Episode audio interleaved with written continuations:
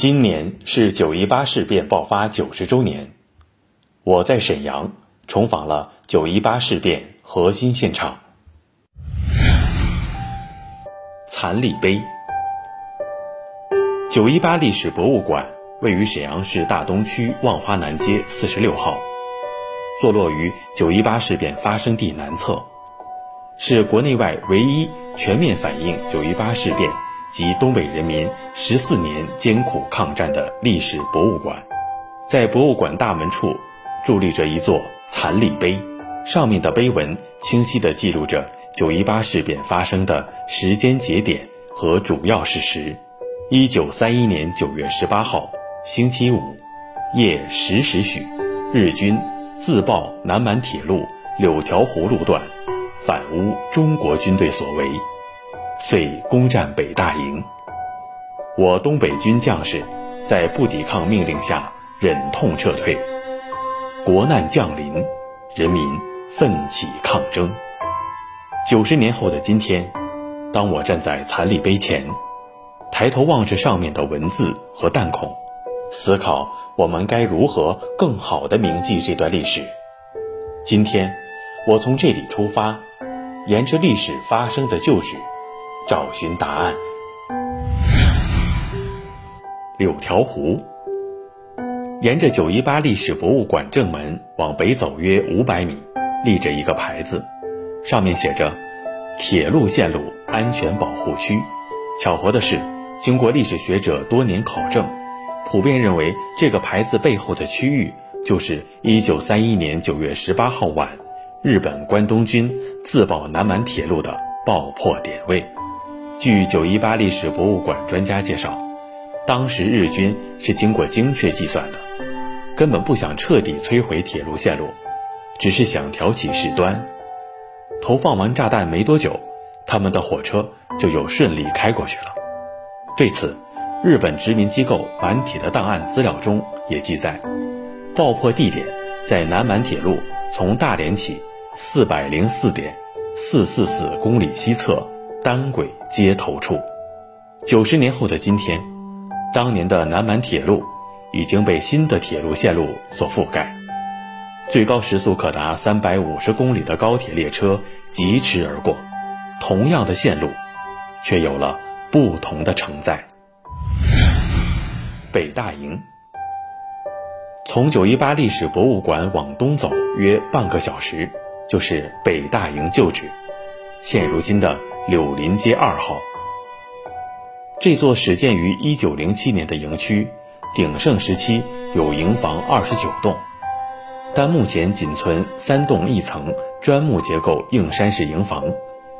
据周围的老居民介绍说，那是马房和骑兵住的房子。北大营曾是张学良东北军的精锐所在。据史料记载，九一八事变爆发时。北大营尚有驻军七千人左右，但由于执行不抵抗政策，仅仅过了几个小时，就被七八百人的日军攻破。不过，在这个过程中，仍有零星自发的抵抗。时任北大营驻军六二零团团长王铁汉，违令指挥队伍抵抗，击毙击伤敌军二十四人。故此，北大营也见证了。两个第一枪，日本十四年侵华战争的第一枪，和中国人民奋起抵抗的第一枪。现在的北大营旧址正在进行修缮，除复原营房原貌外，文物征集工作也在同步进行。截至目前，已征集一千四百余件具有历史意义和研究价值的相关文物。九一九宣言。从北大营旧址往西南方向开车约半小时，就到了沈阳北市场。在这附近的黄四路福安巷三号，就是中共满洲省委旧址所在地。九十年前，在九一八事变爆发的第二天，九月十九号，中国共产党在这里发出了中国第一份抗日宣言。中共满洲省委为。日本帝国主义武装占领满洲宣言即九一九宣言，宣言中这样写道：“这一事件的发生不是偶然的，是日本帝国主义者为实现其大陆政策、满蒙政策所必然采取的行动。”宣言号召，只有工农兵劳苦群众自己的武装军队，才是真正反对帝国主义的力量。只有在共产党领导之下，才能将帝国主义驱逐出中国。九十年后的今天，重读这份九一九宣言，仍然会感慨和钦佩中国共产党在当时对时局的深刻洞察，鲜明地指出了九一八事变爆发的历史必然。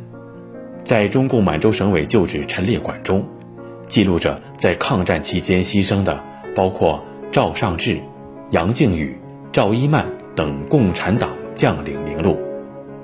有学者统计，中国共产党领导的东北抗日武装，在抗日期间牺牲的师级以上将领，就达一百四十九人。历史审判，从中共满洲省委旧址纪念馆往北骑行约十五分钟。就到了沈阳审判日本战犯法庭旧址陈列馆，四根朱红色立柱和雕花仿古廊檐，让这座中式楼宇显得古朴庄重。一九五六年六月九号，中华人民共和国最高人民法院特别军事法庭在沈阳首次开庭，对日本前陆军一一七师团中将师团长铃木启久。等八名主要战犯进行审判，而后于七月一号至二十号，对伪满洲国国务院总务长官五部六藏等二十八名伪满战犯进行审判。这是新中国成立以来第一次在中国自己的土地上，由中国人担任审判官，独立的审判外国侵略者。整个审判过程严格遵循法律规定。原则和程序，重证据，重事实。历史材料显示，对于这些受审战犯，每一项犯罪事实必须有五个方面共同佐证：一是审讯笔录，二是战犯的罪行交代材料，三是经过确认的证人材料，四是档案材料，五是同案犯的检举揭发。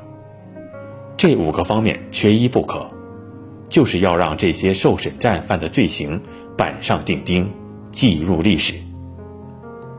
日本十四年侵华战争的第一枪在沈阳打响，最后又是在沈阳接受了历史审判。